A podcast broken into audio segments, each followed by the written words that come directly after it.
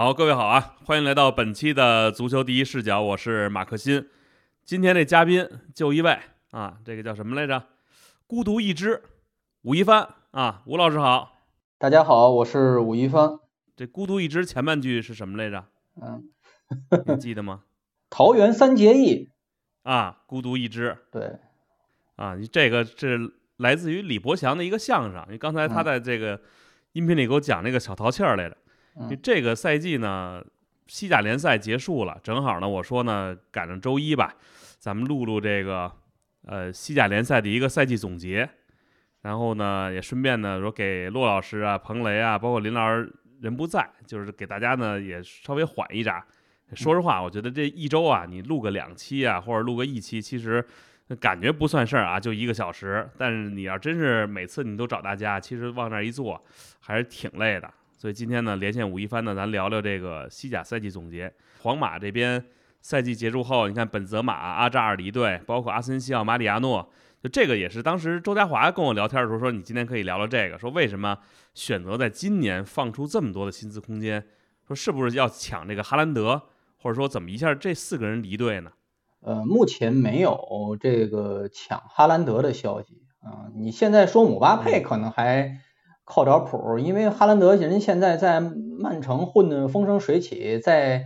接下来如果再拿欧冠的话，人家未来十年大计了，跟皇马没什么没什么这戏唱了，呃，也没有非得说在今年释放薪资空间，这东西就是赶在一块儿了啊，就是呃去年该解决的事情也都赶到今年了，你感觉好像一股脑把这点人全处理了，那还没完呢，这四个人之后，现在紧接来提啊提出来是纳乔，呃，你掰手指数吧，你现在除了这四人以外。纳乔也够呛啊，什么这个门迪，包括卢卡斯·巴斯克斯会不会走？你这都是很大的问题。你包括现连塞瓦略斯能不能留队再单说。所以在可能的情况下，之之前那些呃挂在边缘就是亮黄就是打黄旗儿的，而不是打红红旗儿直接出局了，打黄旗儿这些有可能都出去。所以如果不是之前续约了莫德里奇的，莫德里奇也是危险的。实际上，就这些前几年积压的这些该走或者是可能要走但是没走的人呢，今年全都走了。为什么在今年？那你就看一下阿扎尔这个状况。阿扎尔是他的那个当年那一亿一千五百万的转会费平摊的差不多了。这个我估计没有在这个技术方面有什么考量。就从去年那个状况看，你上赛季。呃，上赛季一赛季是九百分钟出场，基本上是，呃，什么正经事儿没干，因为你他看他第二个赛季吧，上上赛季他还是有一些表现的感觉，在齐达内手底下能指望上，因为什么呢？就是维尼修斯没有那么那么出色，他第一个赛季甚至还是半个主力，虽然伤那么多，还是半个主力。但是明显，安切洛蒂来了之后，基本把他排除在计划之外了。所以他混了这最后这一年，等于就是在完全是在平摊的那个费用，账面上好做，仅仅是如此，没有什么别的这个意考量。所以到今年看差不多了啊，该出手了，否则他这个薪资空间占的太多了。现在这个嗯西甲方面对于这个工资帽管控这么严，你。把它放出去，完全可以签另外一个超巨进来，你就不光是转会费的问题啊，你现在免签啊，或者说低价签进一个高薪的球员是完全可能的，因为把阿扎尔放出去了。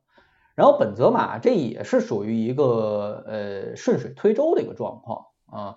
本泽马去年拿了金球，然后你看他去上赛季基本上是围着他在打啊，维尼修斯也好，或者罗德里戈，甭管谁在场上。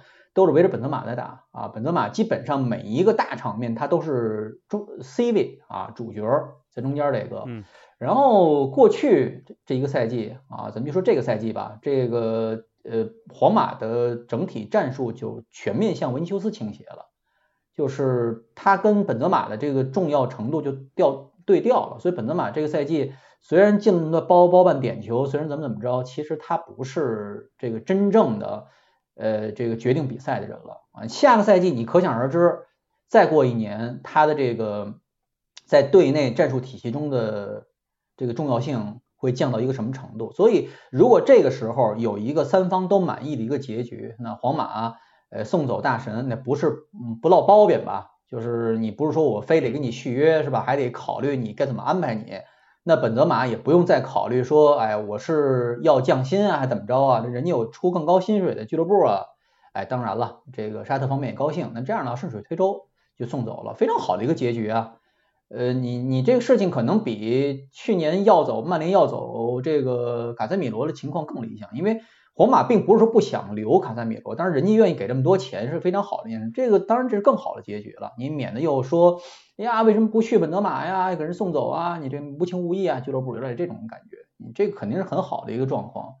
然后阿森西奥呢，其实对于他个人而言，就这个年龄，包括他过去两个赛季的表现，以及他在皇马队内的这个呃地位，其实出走，如果像有巴黎这么好好的下家，出走是个非常好的选择，因为他过去这一个多赛季吧，就这个赛季咱说，尤其上个赛季踢得非常不错啊。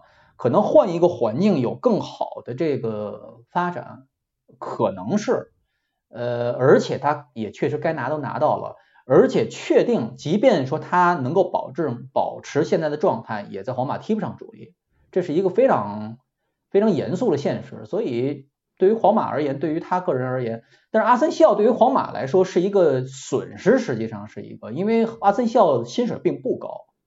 他薪水并不高，他属于领了一个中等薪水的一个球员，他的薪水还不如，好像还不如吕迪格高，好像是我记得，比马里亚诺多一点有限啊，这么一个薪资标准，所以我觉得对于皇马来说，想找一个相当水准的一个呃，就是轮换主力，那得再花点功夫。阿森西奥并不是一个水平不够的球员，他就是。可能他这么一直踢的话，心闹别扭啊，有这么一个，所以阿森西奥反而是这些出走球员里边，嗯，对于皇马来说影响比较大的球员了啊。你本泽马这个状况，那你你今年不面对这个状况，明年也肯定会面临一个要引援、要更新换代的这么一个情况，岁数摆在那儿了。但是阿森西奥没有，所以这就是皇马目前啊出走这几个人。当然咱们没说马里亚诺，马里亚诺不说了，这是史上大家都在一直说这个阿扎尔是史上第一，这个是吧？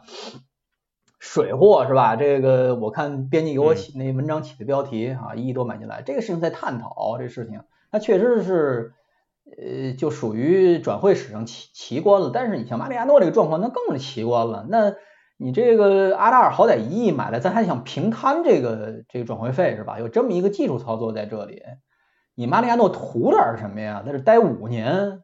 你这没有，这历史上豪门球队就没有说在这儿待五年闲着不干事儿的球员是吧？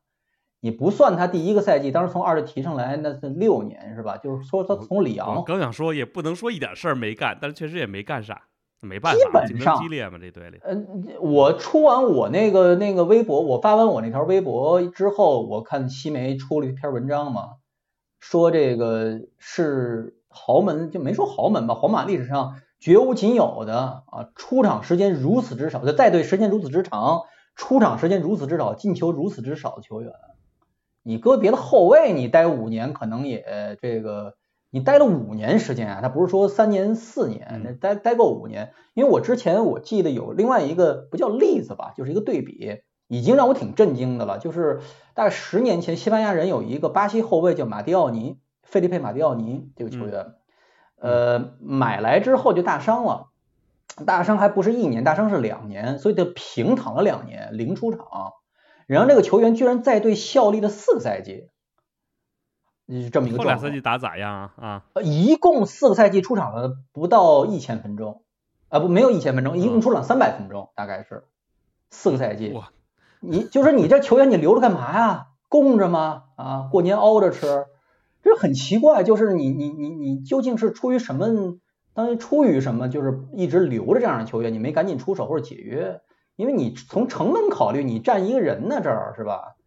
这天天有一个人占着坑，他不干事儿啊！你就像马里亚诺那状况是，去年其实是要给他租借出去，但是因为他伤了，而且马里亚诺问题在哪儿？他本身水平并不差。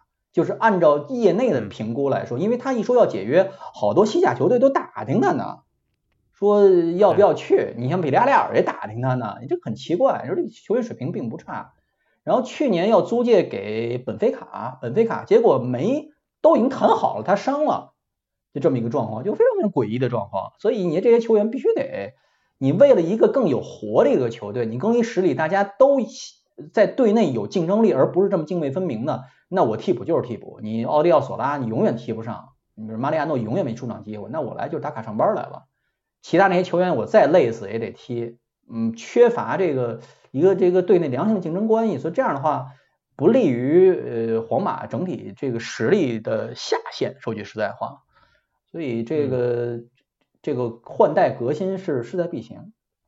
呃，我想一直想问啊，这阿扎尔这个情况，你说这个真的是没想到。当时我记得从切尔西来到这儿的时候，大家我咱从身价上来说，你就可以看出大家对他的这个实力的认可。包括他每个赛季他也是说希望下赛季自己能变得更好，但是现在就完全。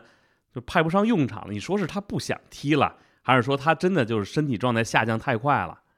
我我对于阿扎尔在皇马这个状况，没有一个像咱们球迷朋友说，哎呀不自律啊，或者说是呃安切洛蒂不爱用啊，或者说伤病影响啊，我没有一个特别呃盖棺定论的一个，因为太特殊了。你这个放在任何呃。足球圈见多识广的人也是很少见这个状况。你在切尔西的那个表现，他的那个呃整整体对他的评价，跟在皇马那判若两人了，就跟买了个假人过来一样。就是你买了个假货过来。切尔西那也算一朝王子对吧？那他那绝对啊，那世界第三呢，当时是那除了梅罗就是他呀，那一度上是吧？你说。嗯，大家都拿这个当梗说说格里兹曼说我在跟梅罗一一桌吃饭，你说阿达尔也曾经有过这么一段。你说格里兹曼当时一亿多转会，比如说这个巴萨这个事情，你说这个库里尼奥是不是溢价？你阿扎尔一亿一千五百万，就现在的眼光来看，当时绝对不算是溢价来买这个球员，绝对是实价买的呀。但问题是，他这个表现后来这个状况，你很难通过一两个原因。把他给这个说说说清，说为什么会这么差？为什么为什么会这么这么表现差异会这么大？当然你非得说战术方面啊，因为他一加盟，我就私下里当然这事情，你说你当记者的为什么有些话不能当面说？因为没必要，因为都是非常非常喷你呗。呃，对，非常非常主观的一些说法，就是阿扎尔这个踢法，就他这个位置。在皇马是很难很难的，我不能说很难成功，就是很难的。他会，就是他是一个从中路领球要有一定这个呃运动空间的这么一个球员，而英超和西甲对于这个禁区前的这个布防密度跟这个防守态势是不一样的。这是我当时的一个，就是在皇马踢中路中就攻击型中场，好多人你不懂球，他是踢。假前锋，他是踢这个边锋的。问题他那个踢法在皇马就不是边锋的踢法，他在巴萨可以这么踢，在皇马你算算同样踢法球员，在皇马没有成功的。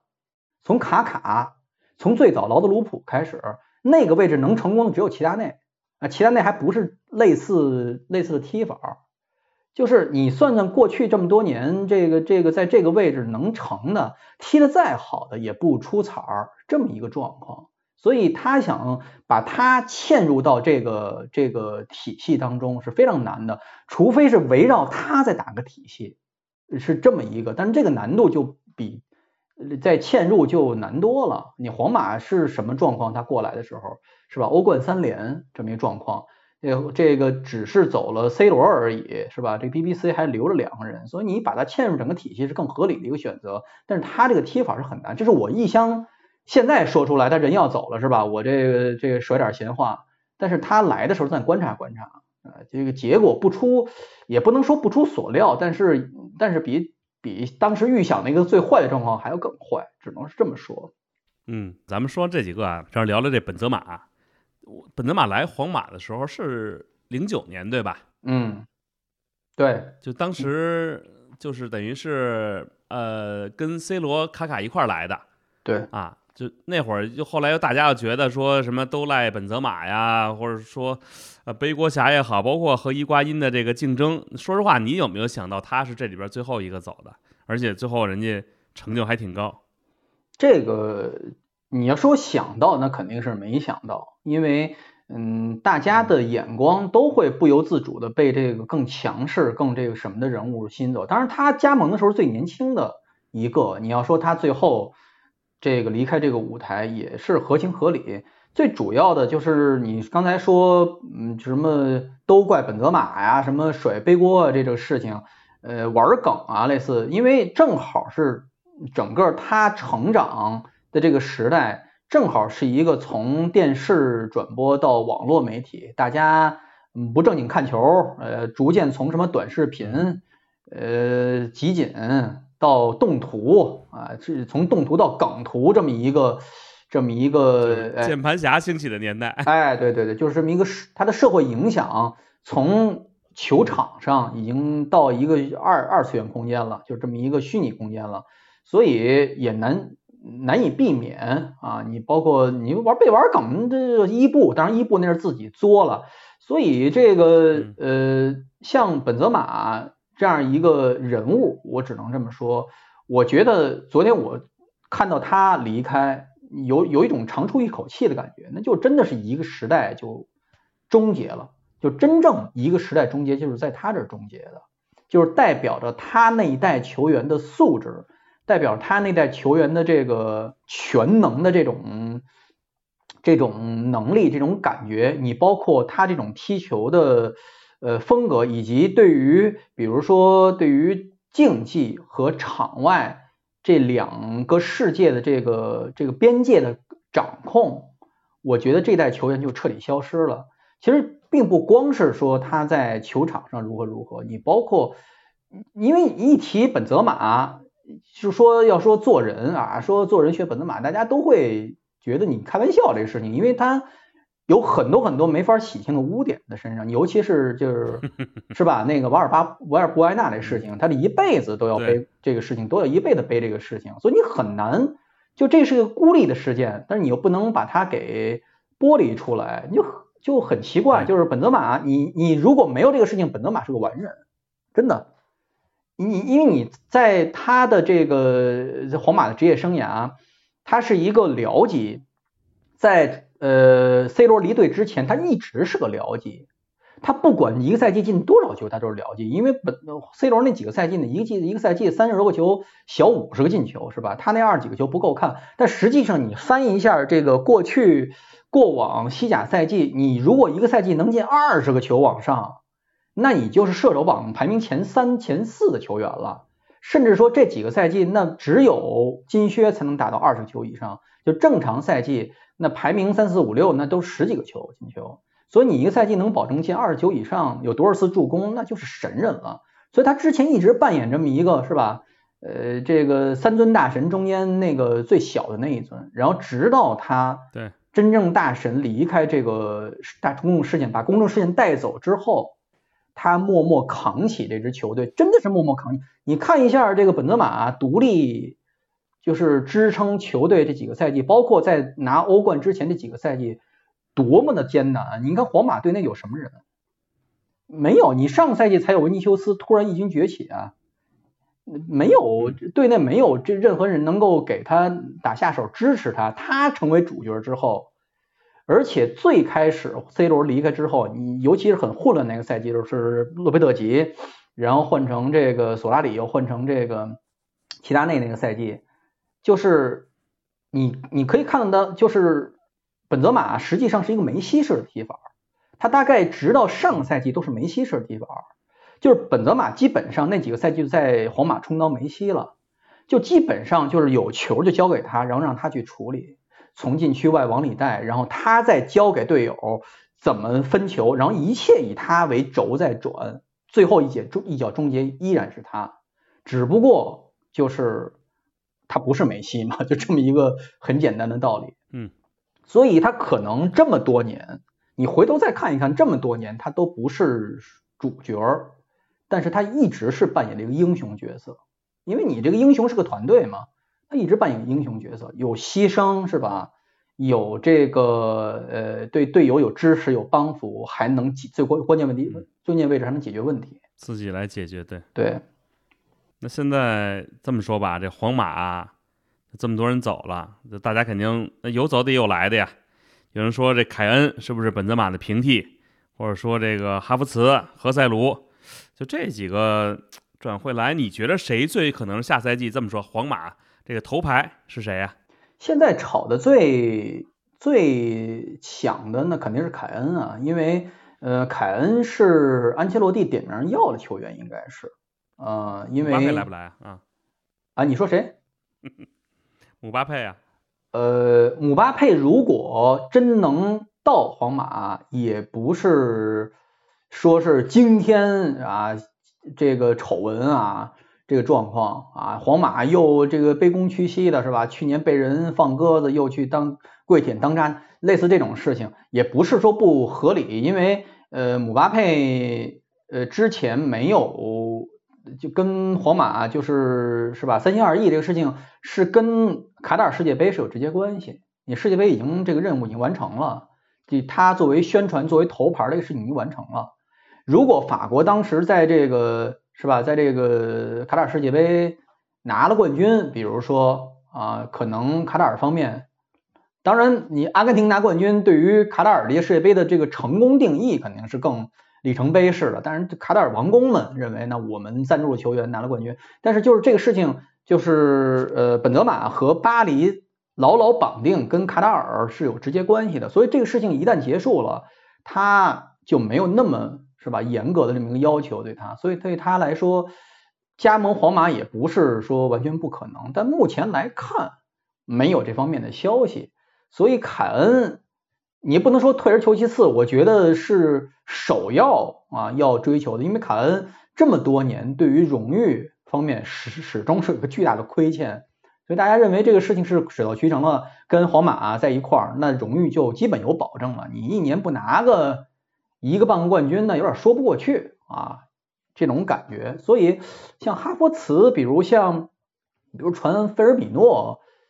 呃，这个菲哈波茨现在传的很热，我不太明白是为什么啊？不太明白是为什么，也有可能有这方面考虑。一是年轻嘛，一是年轻嘛，二是现在在呃在切尔西也不是非常愉快嘛啊，有这么一个有这么一个前提啊，就是说皇马能够保证他的这个在荣誉方面有所得啊，而且这个球员能力啊也是可以，但是具体比如说他打法可能没有像。凯恩这样啊，能够觉得哎呦嵌入这个体系，你像凯恩在热刺那是能做饼能吃饼这类球员，所以目前来看，凯恩进来也就是面临文化语言方面的一些障碍，你在足球语言方面可能没有。你像比如像上赛季说莱万加盟巴萨，我一想哦，那好事啊。一一一听就觉得可以啊，是吧？就这个事情就是有点打打这个林林林老师的脸，是吧？这个事情一听就觉得可以啊，这个事情你也看过莱万踢球是吧？你也知道莱万能怎么踢，也知道巴萨能怎么踢。对莱万来说，就是说你很清楚他能做到哪些，哎，对对，哪些他是不可能做到的，哎，对。所以所以就是凯恩也是同理。你就说你给凯恩身边不是孙兴民了，是这个维尼修斯行不行？那可能更行了。比如类似这种情况，可能更行了，能给他提供更多深度了，而不是说俩人在这个长途奔袭很费体力的过程中，俩人还需要配合。那就是你非常是吧？一个更短程的一个突击，就是这么一个状况。大家可以想，就脑子里想一下，设想一下这个事情是能行的。菲尔米诺这个事情，我有点儿。不明白是吧？就有点儿可能在拉一个长名单往里凑数的意思吧。目前也有在讨论。跟何塞卢是不是差不多？也不一样，因为何塞卢毕竟西班牙球员嘛，他是毕竟是本土球员嘛。嗯。呃，你别先别管他跟皇马什么以前这个是不是青训啊，青训球员回归这个事情，其实对于皇马来说，现在这倒不是最重要的，跟巴萨还不一样。就他上赛季在西班牙人这个进球啊，比如说过去几个赛季，他这个中锋支点能力是一种换一种打法的一种选择，我倒不觉得他能够管多大用。当然你说一个赛季万一别人要伤了不行了，他能不能顶事儿啊？这评价再单说。但是你要这个选择行不行？也是一个非常理想的选择，本土球员是吧？嗯，工资不会太高，而且能够保证。一在一定某一个特定情况下能够进球，又不至于说直接在现在不用这号球员，直接把二队阿尔瓦罗提上来，年轻没经验，也三十岁了，签一年短合同，一年两年短合同，明年不行给他送走，非常理想的一个选择。所以，呃，对于皇马经理来说，要从现实考虑嘛，你这些大的薪资空间、大的这个大头钱要签真正这种要钱的球星嘛，你这个打补子呢，当然越实惠越好，这个意思。皇马现在并没有像大家想的似的，说哎呀这些钱都腾出薪资空间的有钱了。皇马现在可能处在一个非常就是虚的状态，现在这个财务方面，因为这个球场修球场，那天我在群里说，修球场，嗯，西甲没有一家俱乐部，我现在目前看来只有皇家社会目前还没有特别显出来，就是过去十几二十年间没有任何一家俱乐部不因为修球场。而这个受到影响，就基本上你甭管翻新还是重盖，那基本上那那几年之内，那肯定虚的要死。别说皇马这个球场，土木的结果，对对对对对，你像巴萨，你这个状况，你看着吧，你有他之后有他的戏唱呢。你现在动这个大，巴萨已经虚了，这还没修球场，你就很就是这个事情，你读一读巴萨历史、皇马历史就能。明白，就是说，越是在这个竞技方面，在财务方面有困苦的情况下，就这些主席们为了邀功啊，为了转移视线啊，为了这个就画大饼嘛，就是我修新球场就有多少多少新项目能进来，我能赚多少多少钱，然后就把这个项目就立起来了，立起来以后造成更大的亏空，就是这已经周而复始这么一个。一个状况，所以巴萨选择现在明显，皇马在立项修伯纳乌的时候，预算已经加了大概不止百分之五十了，已经，而还是找熟人盖的球场，还亏了这么多钱，而且还不理想。你看那草皮，是他修球场之前这个吹的最厉害的一项科技嘛？我的这个滚动的这个，呃，这滚动的这个这个能够这个循环使用草皮嘛？可以在。开演唱会的时候不受影响啊，结果你后来发现一个赛季换四次，根本就不不不行，那草皮烂的还不如埃瓦尔球场呢，就这个意思。所以你经常有一些意想不到，你蓝图 PPT 做的飞起，然后实际使起来完全不是那么回事儿的这种状况。所以巴萨也面临，皇马就这个状况。现在因为预算加太多，导致他竞技方面周转不开，所以皇马球迷知道的那就知道了，那不知道的你需要。了解一下这个状况啊，并不是说哎呀俱乐部不满人啊，那么省钱干嘛？这个意思，你省钱盖球场了，双修房子呢？你这你你这说北京国安的吧？对，差不多。新主场刚刚刚盖好啊，但是国安那球场现在的好评如潮啊，除了不赢球以外，好评如潮啊。胡说八道啊！你一看就没看，那六比二、四比三怎么赢的呀？嗯，就赢的费劲点而已。嗯。这个咱们平常老说这个西甲啊，就一般都集中在这个皇马、巴萨这样的球队上啊。就是当然我们说平常这些中游球队或者下游球队，或者对联赛的整体有的时候看的可能不够多。你看今年这个西甲的赛季结束后，它这个欧冠区的球队啊，呃，巴萨、皇马这不说了，马竞、皇家社会，还有一个塞维利亚，这是凭借这欧联杯晋级到欧冠的。下个赛季，呃，西甲是五支球队征战欧冠。欧联这边呢，比利亚雷亚尔、皇家贝蒂斯，还有一个欧协这边是奥萨苏纳。哎，这几支球队的表现能不能给我们简单的说说呢？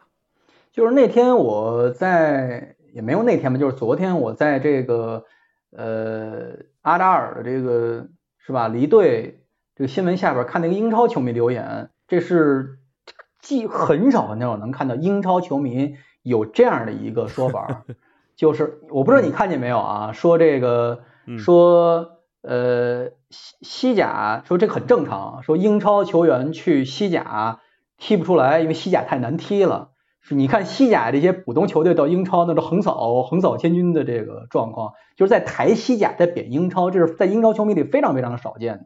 我并不是站在他的立场说话，就是说西甲整体的竞争力，它的荣誉肯定是两个头部的这个俱乐部在拿。这是个毋庸置疑的啊！你当然你把这两支球队，尤其是皇马放到历史这个层面来看，那横扫一切是吧？这个东西就别的比就别比了是吧？你再再说吹这个我我其他几大联赛的头牌俱乐部是吧？就这个放在一边儿，就是西甲呃三到六名的这个竞争力，实际上还是蛮能够撑起场面的，因为你如果中部。就是这些中游俱乐部，如果实力不行的话，你造成一家独大，或者造成呃每个赛季的这个冠军完全没有悬念，是一个非常不健康的状态。我没有影射某些联赛啊，就这个说法，我只是说容易被忽视这一部分。你看马竞，实际上他过去的几个赛季，这么多赛季，他在联赛的竞争力其实很强，呃，只是萎靡了大概有两三个赛季这个状况，实际上始终能对两强的这个争冠造成直接影响。而他欧战的这个欧战的表现也不差，你人家老说这个在欧冠决赛赢不了，人家在过去十年拿两个欧联杯呢，啊，有这么一个非常呃非常那什么的这个荣誉摆在这儿，所以他的中部中游俱乐部实际上还是能够保证一个比较强的势头，还是让我这样一个十几年、二十年关注西甲的这么一个人，还是感到非常。安心的，为什么呢？因为你看这些俱乐部有很多历史强队，实际上是退出这个阵营了。这样一个呃支柱型的，你你能想象一下，比如说英超现在，比如几姐妹也好，就像意甲，你比如说突然有一天罗马，或者说是像一些传统强队突然之间崩塌了啊，就是不在了，彻底退出这个阵容了。没有能替上来的，那你整个中游上半部的这个规模就缩小了，你对于整体竞争力来说是个很大影响。西甲拉科，比如萨拉戈萨，他这些俱乐部不行了，那比利亚雷尔，比如皇家社会，之前那些赛季能在西乙啊或者不行那些俱乐部补上来，哎，一样发现能够进欧战，一样能够呃拿欧联杯，这是一个让人比较踏实的一个状况，尤其这个赛季。你会发现，又出现又呈现头尾大中间小的这么一个情况。这个赛季还不算特别特别的明显，因为有几个赛季，之前有几个赛季就是分差差距特别大的时候，就是皇马很早就，呃，黄萨很早就拉开距甩开距离，呃，就是夺冠自己玩了，然后这个一大帮球队挤在中间，然后垫底的这几个球队早早就退出战局，就已经锁定。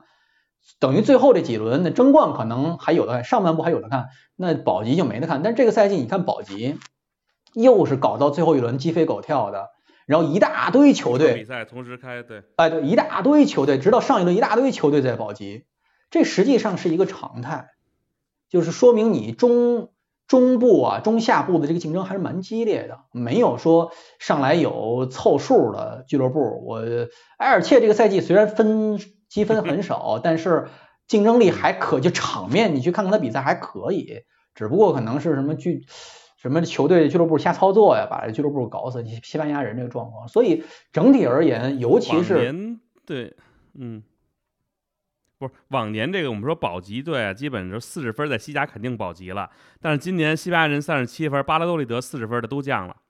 对，按说三十七分其实都够以前啊。对，这个是一个循环吧，因为十年前你像比利亚雷尔、拉科降级那一个赛季，四十三分保不了级，嗯，这么一个状况，嗯，呃，也算是奇观了。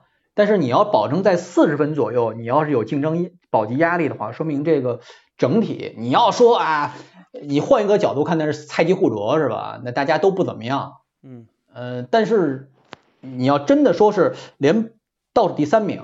你要有这个竞争力的话，说明内部竞争还是蛮激烈。对于激化整个这个球，就是这些欧战球队，对于每一场比赛的这个战战斗意志来说，还是有一定帮助的。你你像咱们第一视角说欧战，经常会提到一个话题，就是说英超，比如说内卷比较厉害，造成英超这些球队在打欧战的时候，比如力不从心，联赛那边实在是打的太激烈了，每一场比赛都得死磕。搞得搞得我没法没有体能储备去对付这个这个这个这个这个外战，也是一个说法啊，也是一个说法。但是你不能由此论证说像西甲这个中游中中游战斗它不激烈。那你过往那巴萨球迷还抱怨说，那巴萨天天去去对付国王杯那几场比赛，导致这个在在欧战欧战就分神了，就是这种感觉。一样的道理。嗯，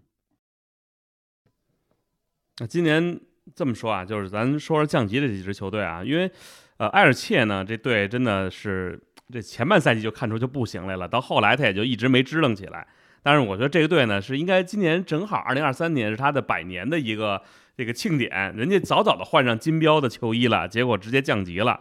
这个西班牙人呢，大家比较关注，是因为之前吴磊效力的球队，而且这本身是一个这个中资的一个球队，而且也有不少好的比赛。另外，巴拉多利德，我记得应该是咱们当时呃赛季初的时候，当然就聊过，你就说巴拉多利德这队，你说第一年上来吧，按说。大家还都挺喜欢这支队的，就有点这个冲劲儿啊，然后啊一上来还有点新鲜感。但一般到第二赛季大家就受不了了，就希望他赶紧就接着打西乙得了。结果这也是一个赛季，这还没踢呢就结束了，就直接就又回到西乙了啊。对，就是这三支球队，呃，有一个总体的，嗯，有一总体的负面影响，都是俱乐部。经理层面吧，就是说咱们技术管理层，呃，对于球队的呃建队和比如说主帅人选没有特别慎重啊。埃尔切，呃，你换帅之类这个事情，那再咱说，你上半赛季完成以完了才九分是吧？你等于是通过换帅拿了一些积分，呃，这再咱说了，他整个舰队思路有问题，因为他。的主席是一个在南美搞足球经济的，嗯，这个这个球队等于有点像他的这个呃店面儿，你知道吧？不是特别认真在搞。就阿尔切这个俱乐部本身就很有问题。你上一次当时是因为罚分，不是罚分降级，就是那个欠欠欠债降级的那个啊，那那那科尔多瓦是吧？一块儿啊？呃，科尔多瓦是因为真弱，就是埃尔切是那个赛季是保了。是因为保了之后，那保了早就保了，提前几轮保了，然后被罚降的，然后把保了埃尔瓦嘛，当时是埃尔瓦当时降了以后把他给留了嘛，就是说明这个俱乐部本身那个地方，比如说政府在引导方面，保说说是因为很多时候是政府牵头在做俱乐部的工作，因为俱乐部经济不行啊，搞一个大佬进来，谁说了，然后政府介绍给球迷，球迷是吧比较认可这个事情，然后就把俱乐部买了，本身他那个。我听常听我节目的朋友可能知道我所说的这个东海岸俱乐部啊这么一个现象，就是很典型的。然后西班牙人这个状况，因为上期节目我们在我节目聊过了，就是呃是属于管理层混乱，就是他没有启用有经验或者有资质的这个经理来给这个赛季做规划，而且在比较关键的时刻换了教练。当然，我不觉得这个换上路易斯加西亚啊有太大的问题，因为后边赛程太难打了。他把这些能够赢的比赛、能拿分的比赛，其实都拿分了，等于是在最关键该换教练的时候没换啊，有这么一个问题。当然，西班牙人在他上一次降级的时候，我已经说过这个事儿了，就这个俱乐部，就他过去这么多年一直是挂在这么一个呃保级的位置啊，你稍微。其实你别认为他是一个传统强队，你就把他认作是一个保级队。他这个赛季稍有闪失，可能就会降级，就是不会像那个赛季那样提前降，但是就是会够呛，有这么一个状况。所以你要是老把他当成一个历史强队啊，或者说你吐槽公中资什么这个这个投资不到位啊，你看他的阵容其实并不差嘛。那还有国脚呢，是吧？在阵容里头一堆的国脚，准国脚水平球员，一堆国青国奥球员，那还还挺重视本土化，还给这个西班牙各级还提供这个这个青年球员，所以你各方面来说，他做都没有太大问题，只不过就是什么呢？球队实力摆在这儿，他整体管理欠缺一点儿就降了。你非从技战术这方面你要问这来找问题的话，大家都可以找出这个问题。那你说赫达费犹大踢得好吗？是吧？你说什么加利斯？你说这个钱的方面，你说舰队方面哪儿比他西班牙人更强？就这么一个道理。然后巴拉多利德，刚才你也说了是吧？这个球队，嗯，这呃打法不讨喜啊，打法不讨喜。这个球队其实亏在哪儿呢？呃，亏在整个舰队的思路啊，他整个舰队太平庸了。他队内没有什么明星球员，他其实队内这些本土的中场这些球员，包括中后场。什么弗雷斯卡内啊，什么这些蒙球啊、蒙蒙丘啊，这些球员水平都还可以的，水平都还可以的。你相比这几支降级队，包括保级这几支球队中后场水平其实还可以，包括他其实前方东窗以元进来这几位其实都还可以，但是整体太平庸了，打法也太平庸了，没有什么能够说保级的时候我有一个爆发力啊，必要的爆发力或者绝招或者杀手锏能够给我解决问题的。当然，他也是呃命运不受掌控嘛，最后这几轮该拿分没拿。你看上一轮很多球队拿分的，像赫塔费啊，你像什么都是因此保了命。你像这个瓦伦西亚，瓦伦西亚是这最后这几轮，大家可以去观察一下，最后这几轮他拿分是靠的谁？全部都是二十二岁、二十三岁以下的球员，都是自己青年队球员。进球的这个迭戈洛佩斯是最后一轮接进球的迭戈洛佩斯是呃皇马、巴萨都踢过的青年球员，归他的这个青训营管了。所以每个球队都有自己的这这一出拿手的东西。你当然你说阿尔梅利亚那场是不是演戏？那咱也不敢说，是吧？那那那打成三比三，那西班牙人。这这就这就很难说，所以他在关键时刻他没有像恩巴尔巴像阿尔梅利亚上一场，你像这个这些能够拉马扎尼啊这些能够决定比赛的这些爆爆点，那就很难很难。所以你这个球队如果舰队太平庸，而你的这个目标又定在只是保级而已。没有说我要说反馈给球迷啊，我这个比赛要踢得好，那这个巴拉多利德的比赛永远踢得很难看，永远很凑合。就是这场比赛很凑合，这场比赛我要凑合能赢我就凑合赢，凑合不能赢那我凑合平，就这种感觉。那凑合不能今儿天儿好下着雨我能赢皇家社会，哎对对对，我谁都能输。对对对，就是这这这凑合要是平不了，那我就凑合着少输。你老凑合，你这个球队那这追求太。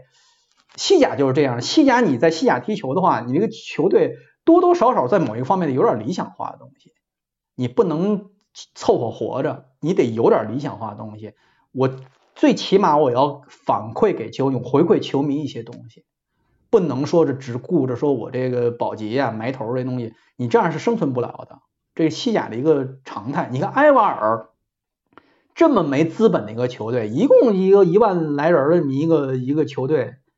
以他的首先的想法，我怎么回馈给我球迷这个东西？每一场比赛给我球迷带来一点感动，这个事情，你要每天都光想好死赖活着，这事情那就不行。所以这就这么一个保级的一个状况，就是你保级队 有点理想，你更甭说这个打欧战这些球队了。欧战球队里边，今年这个皇家社会回到欧冠里边了，这个还是呃挺好的一个事儿。而且包括皇家社会这个主教练，我觉得他。就是应该是二度带队吧，就成绩就比以前就更稳定了。另外一个呢，这毕尔巴鄂呢差一步，就离就没进这个欧战区。但是今年本来其实我觉得有巴尔韦德来带这个毕尔巴鄂还是挺看好的。能不能说这两个巴斯克这个球队？嗯，皇家社会属于一个呃逐年在积淀嘛，就是他每年能够稳定在前六，而且在欧战能够打出一些不错的场面，也打过曼联是吧？然后这个输了赢的吧，反正是因为他是一个伊马诺尔·阿尔瓜希尔这个教练，他是一个青年队带队上来的，他现在手里使这些球员，什么格瓦拉呀，什么苏比门迪啊，都是他之之前一直是这么多年从小看到大的球员，所以是有这么一个整体性，所以这就体现出来，像皇家社会这个球队，呃，这么多年人才井喷啊，能够供得上啊，而且一直很重视啊，你包括。呃，也没有很着急的，你像巴伦内奇亚那些年，呃，很早很早成名，但是由于伤病，很快他的位置就被别的这个球员替上来，在关键位置自己的球员供不上，中锋啊，供不上这些位置，选材买人都是买的非常的这个到位，当然他也很倒霉了，呃，什么进来这个阿里肖啊，什么这个。还有那个那个那个黑黑人球员叫什么？我现在一一蒙蒙住了，现在想不起来。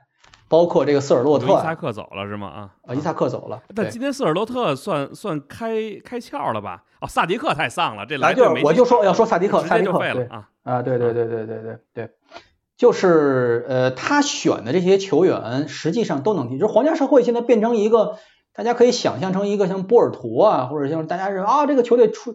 会买前锋啊，出神锋，就是这种感觉了。他过去这些年买的前锋都不差的，都水平非常高的。从卡洛斯·贝拉开始，你格列兹曼他自己培养出来的，他往出送。你像前场这些球员，你过过到他这儿来，因为什么呢？他重视这个打法，他是攻击型打法的球队。你前锋一个好前锋或者一个什么水平前锋，你在一个崇尚进攻、攻击性打法球队，你肯定能出彩儿啊。他本来对身队内竞争力就强，如果我一旦能够踢上比赛的话，能够得到足够的支持，所以你就这个道理，所以就给人大家一个很耳目清新的感觉，对自己球，你每场比赛踢得很好看啊。又能够保证这个拿分效率，所以这个球队属于一个很良性的一个发展状况，场面能够保证，拿分能够保证，然后每年都有积累，你这样要滚动嘛，你每年能够多拿这个转播分成，你出去这些球员，你看这个伊萨克也赚了不少钱过来，我就能滚动再买更多，属于非常良性的一个发展。然后还有一些非常好的一个受影响，他的一些球员什么呃什么大本率有多高，你这个俱乐部搞得跟那个毛毯厂似的，是吧？我这。这些队内这些年轻球员都是读一边在踢球一边在读大本是吧？一边都是拿着高学历，所以非常非常好的一个社会形象。然后几年进一次欧冠，所以你你说他隔十年进一次欧冠这个事情也说不上奇迹，他应得的这个事情，等于是他应得的。因为你这个赛季一旦别的这些俱乐部不行，像塞维利亚让出位置啊，或者说是像瓦伦西亚常年低迷啊啊，就很理所应当的把他推上去了。呃，他应得的。然后毕尔巴鄂这个状况，就我今天还在群里谈到这个事情。毕尔巴鄂因为呃也处于一个历史低谷，他现在不但说是没有说过八十年代往前算是西甲一级嘛，那时候还能拿联赛冠军，现在连巴斯克老大的这个位置有点不保了，因为跟他管理层、跟他整个俱乐部定位都有直接关系，他失去了作为一家。呃，实际上是大俱乐部应有的谦逊，他一有点什么事儿，都把自己这个俱乐部传统摆在头里，拿这个战制道德制高点来压别人，这个不利于不利于你的球队发展，不利于俱乐部发展。虽然过去这么赛季这么多赛季一直是进国王杯决赛啊，怎么怎么着啊，好像一个挺悲情的角色，永远去嗯。国王杯决赛给人当领奖背景是吧？打巴萨输巴萨是吧？这个状况，嗯，关键输两次，这个真的是啊。是啊，你这个，但是你现在你想一想，他在巴斯克地区，他的这个传统是要撸巴斯克球员和其他在巴斯克俱乐部培养出来的球员吗？你永远是在薅别人的韭菜，然后这个，嗯，你像。像这个这个皇家社会，你薅就归归归你薅，永远有自己的球员。所以现在的情势就逆转了。呃，巴尔韦德当然去有巴尔韦德的问题，也是有点出我意料，因为巴尔韦德很会打联赛的。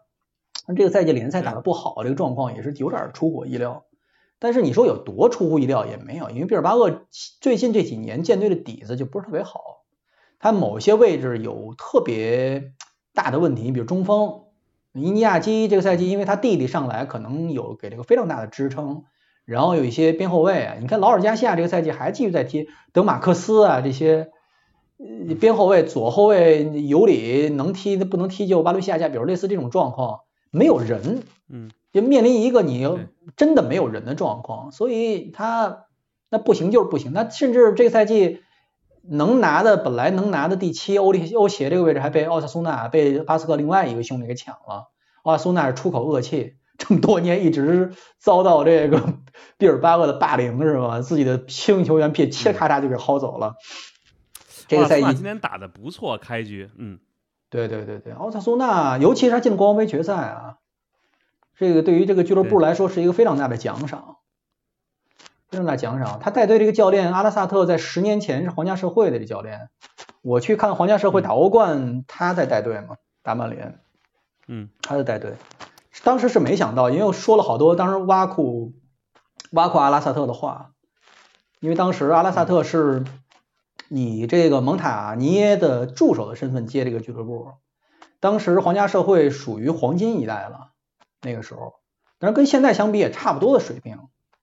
嗯，拿到这个欧冠资格，多少场不败，拿到欧冠资格。蒙塔尼耶人家甩手不干了，然后这个阿拉塞特接手。我当时说了好多挖过他的话，你水平不行嘛，没有没有经验，没有资历。但是那个赛季还是把球队带到欧联的这个，现在看看挺不容易的。这么多年，十年来也是接受了一些磨练，一些历练。这个赛季里边，就除了这个，因为我觉得这个赛季啊。就特别的漫长。最近虽然大家都看那个电视剧《漫长的季节》，但是真的，我觉得这个赛季从去年夏天开始是八月份开始的吧，然后又经历了中间的世界杯，然后又经历了之后的这个又穿插打了这个这个西超杯啊，就与海外打嘛。然后再回到这个联赛里边，这打到现在刚刚结束，我觉得，啊，感觉这个这一个赛季过得太漫长了。呃，然后呢，这个赛季结束之后呢，其实很多人也要离开了，包括你看这个贝蒂斯的这个队长华金退役了。这是他之前说，我记得在去年夏训的时候吧，还有一个短视频，他一个人在那车里就装那个衣服的那个那个筐里边，他坐那里头，然后别人推着他，他又说。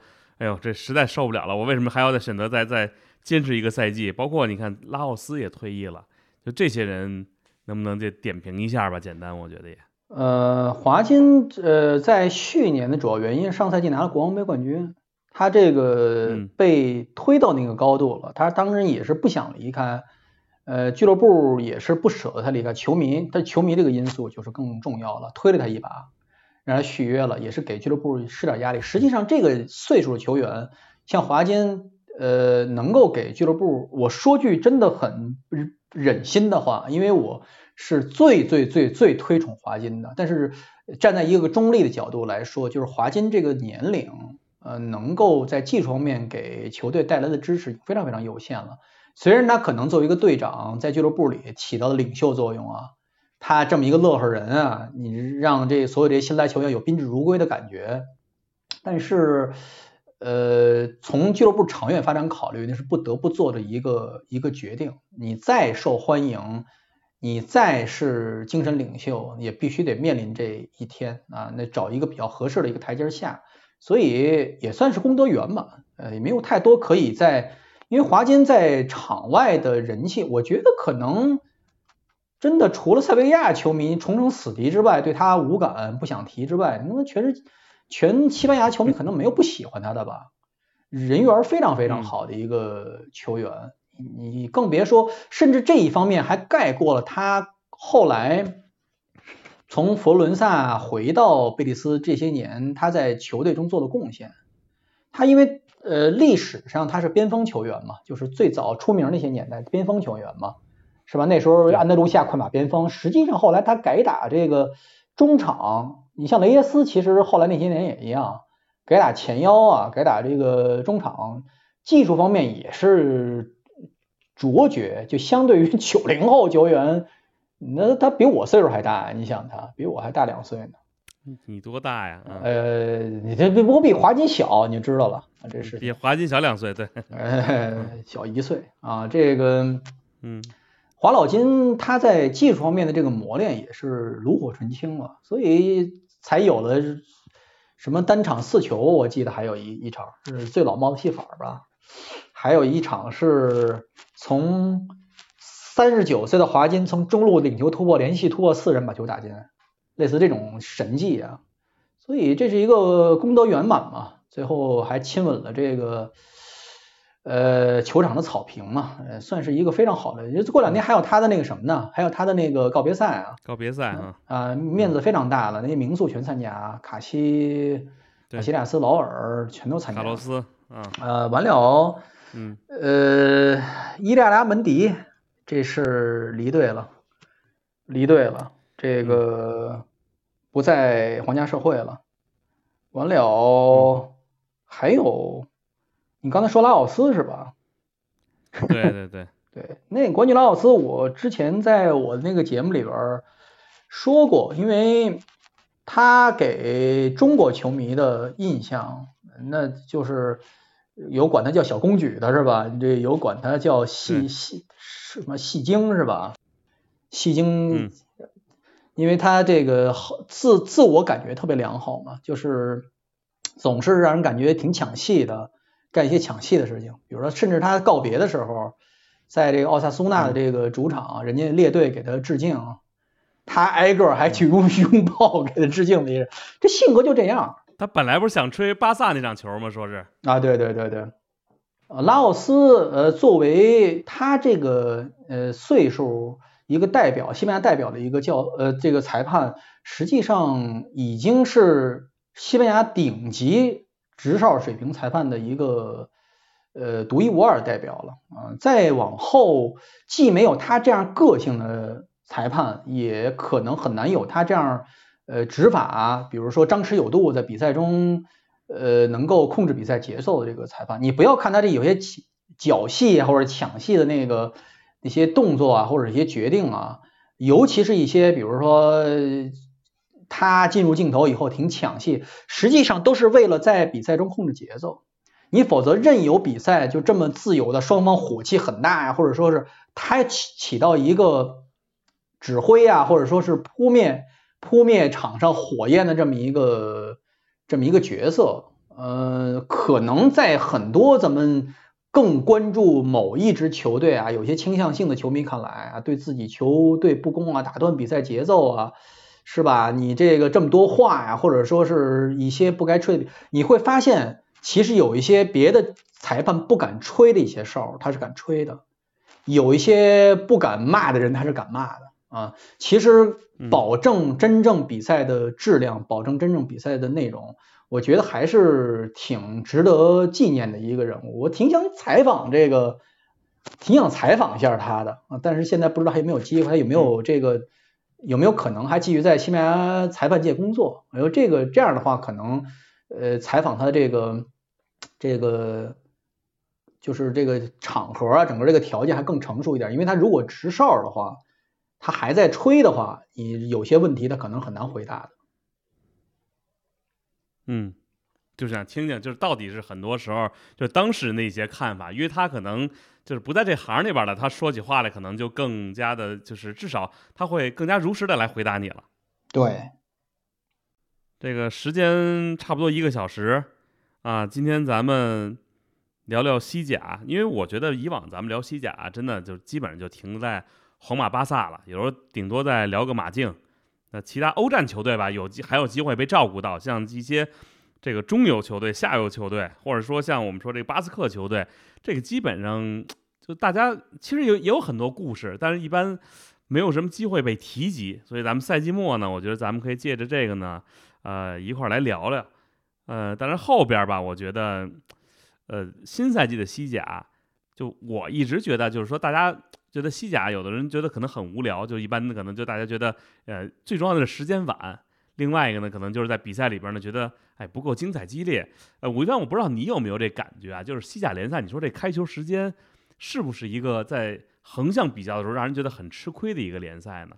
对，那是肯定啊，就是呃，咱们从现在啊，现在这一代球迷的这个，比如日常的这个信息。信息汲取渠道和他看球的习惯来说，西甲肯定是非常非常不友好的一个联赛。他开球时间再提前，也很难再得到这个球迷关注了，这是一个很残酷的现实。就是他首先不可能提前到，比如说大家认为啊，那我最好是七八啊七八点钟啊，比如说北京时间七八点钟开球，我这个新闻联播天气预报完了以后看看西甲。你正好赶上西班牙两三点钟下午，这球没法踢啊，没法踢，是因为太热啊？对，都有关系，就是他太热，跟他作息有关系。他这个下午两点到三点之间正好是饭点儿，就是中午饭的饭点儿，这个没法。两点确实是饭点儿，我记得今年我在那儿一点半还是两点吃完饭，我说这饭馆门口怎么这么多人啊？后来一想不是，是我吃的早，我这两点吃完了，人家两点才刚刚到饭馆门口排队来。你你在的还是加泰罗尼亚，还是这个巴塞罗那？这吃饭最早的地方，这还是已经翻了一次桌了。嗯，你要是在马德里或者甚至更靠西的地方，这些更传统卡斯蒂亚地区，那你有些饭馆两点才开门，两点之前不营业啊。你三点才三点才正好上人，三点正吃呢，四点才翻桌，是这么一个状况。你这个时间怎么踢球啊？对。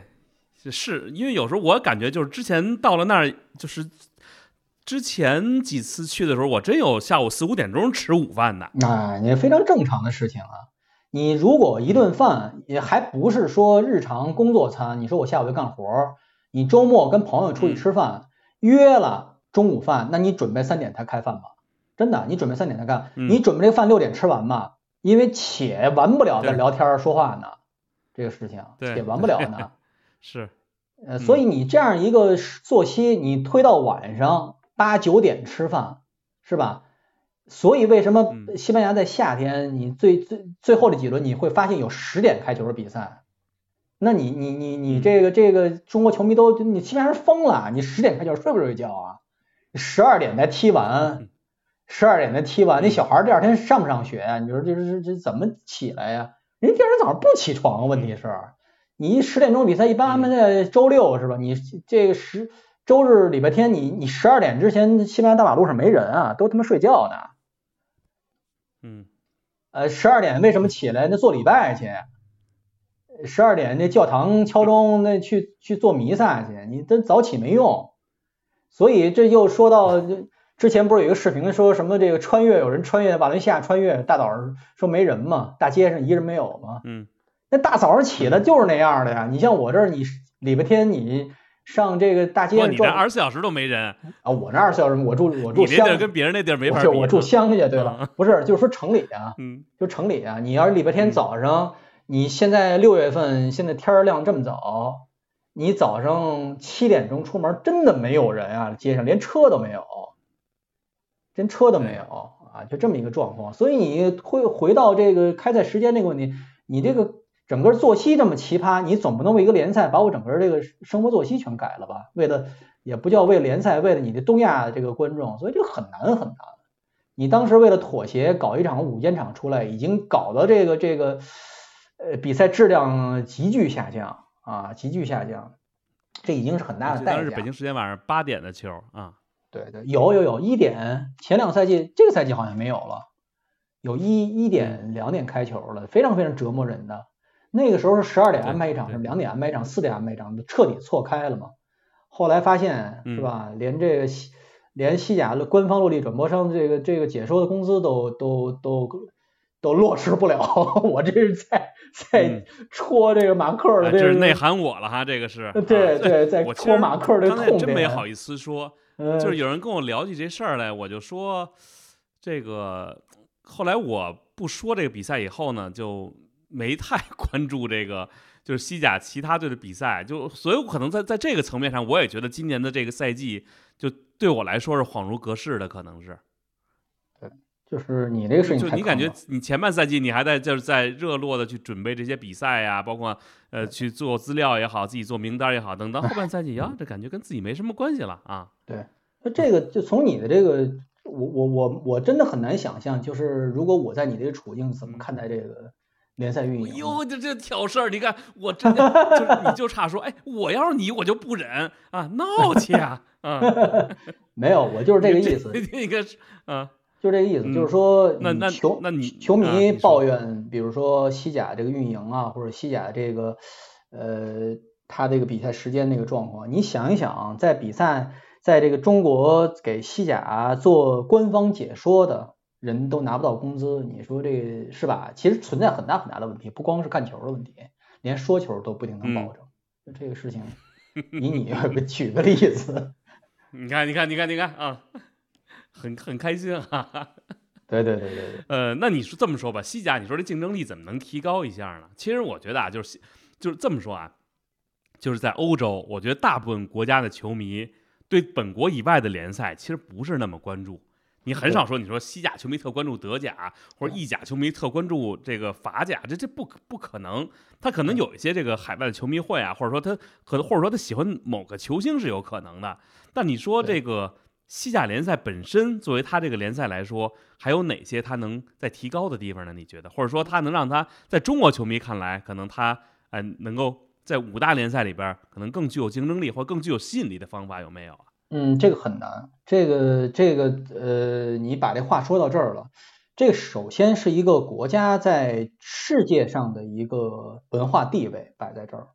你每年呃引进多少英国的唱片是吧？这个头牌的这个这个呃歌舞明星，比如他的电影电视剧有多少？西班西班牙这赛这这几年还多起来呢，有一些头牌电视剧卖到网飞的，什么时空管理局啊之类的呀，纸牌纸钞屋啊之类的，但是也仅此而已。它跟这个很难破圈嘛，跟西甲很难联系到一起。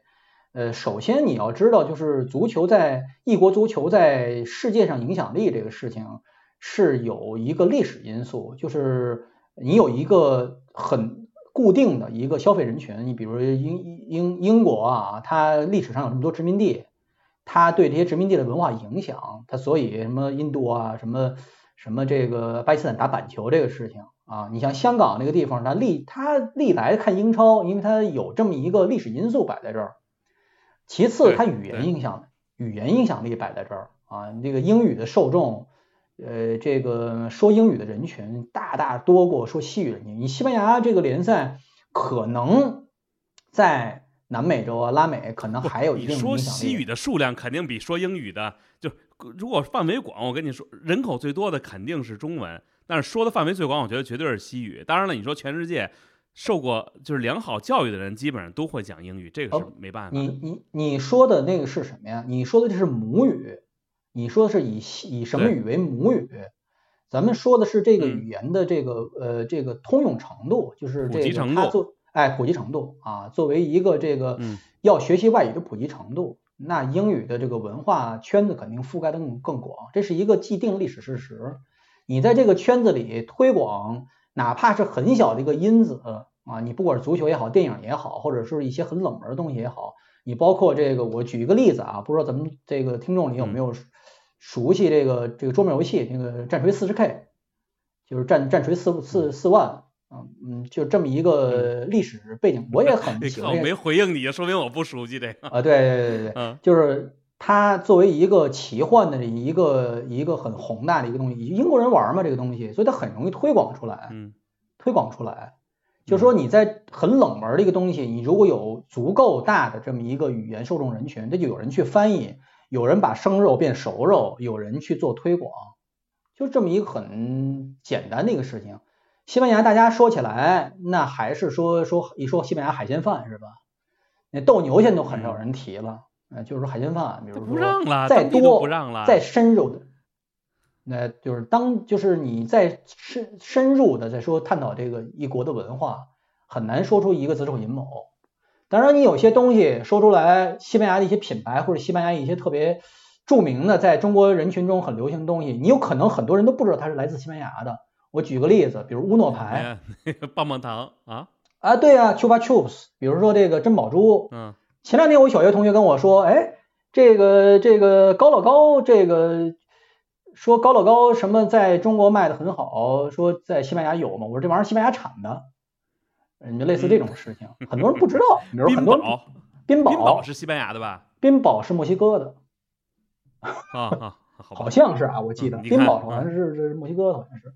然后这个类似这种事情，就是你文化圈子摆在这儿啊，你的语言接受人群摆在这儿，你这个足球作为一个相对啊不那么冷门的一个东西，它的这个能够覆盖的人群也是跟这个成正比的，就很简单。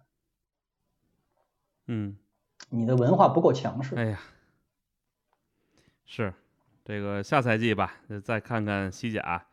就大家熟悉的这个，呃，这个拉斯帕尔马斯这也回来了，对吧？格拉纳达也回来了，中资。嗯，咱们下赛季再跟吴一帆吧，咱再相约足球第一。哎，何伟不用下赛季，咱咱下赛季没有还会聊别的。哎，还会聊别的。嗯嗯，行呗。那今天时间有点超了啊，没关系。谢谢吴一帆。好嘞啊，谢谢各位，谢谢各位。然后那个预告一下啊，就这周中啊，本来我说。周中时候别录了，但是骆老师跟我说有欧协杯和这个呃意大利超级杯，就我看他的意思就还是得录一期 啊，就大家我到时候啊，你就就当我是预告也行啊，反正周中不咱就不录长的，录期短的，半个小时的，是吧？跟大家聊聊这个比赛，然后前瞻一下欧冠也可以。其实本来说是吧，让武一帆前瞻一下，这一聊聊崩了，这时间也顾不上了。我没什么，我没什么前瞻的，就这今年的各大。几大杯都，你说谁是冠军吧？啊，不不不不不不，这我告诉你我这个理论，这今年几大杯都是这个几个冠军都是马拉多纳罩着的，所以这场是谁谁家上的阿根廷球员够够多，谁拿冠军。嗯嗯嗯！那那那瓜迪奥拉手底阿根廷球员多一点，哎，那也不是，那队也也不少，这哎，这这这个又包括这这什么哎这个 老塔罗什么的，是吧？对了，啊，这是我的理论。嗯，行呗，啊，那吴一凡给大家画下道了啊，是哪个队上的阿根廷球员多，谁就是冠军啊。那行，那今天咱就到这儿好，啊，咱们后边咱周中接着聊啊，谢谢吴一凡老师哎，啊，好嘞，感哎，谢，得嘞，再见，再哎见。得嘞，拜拜。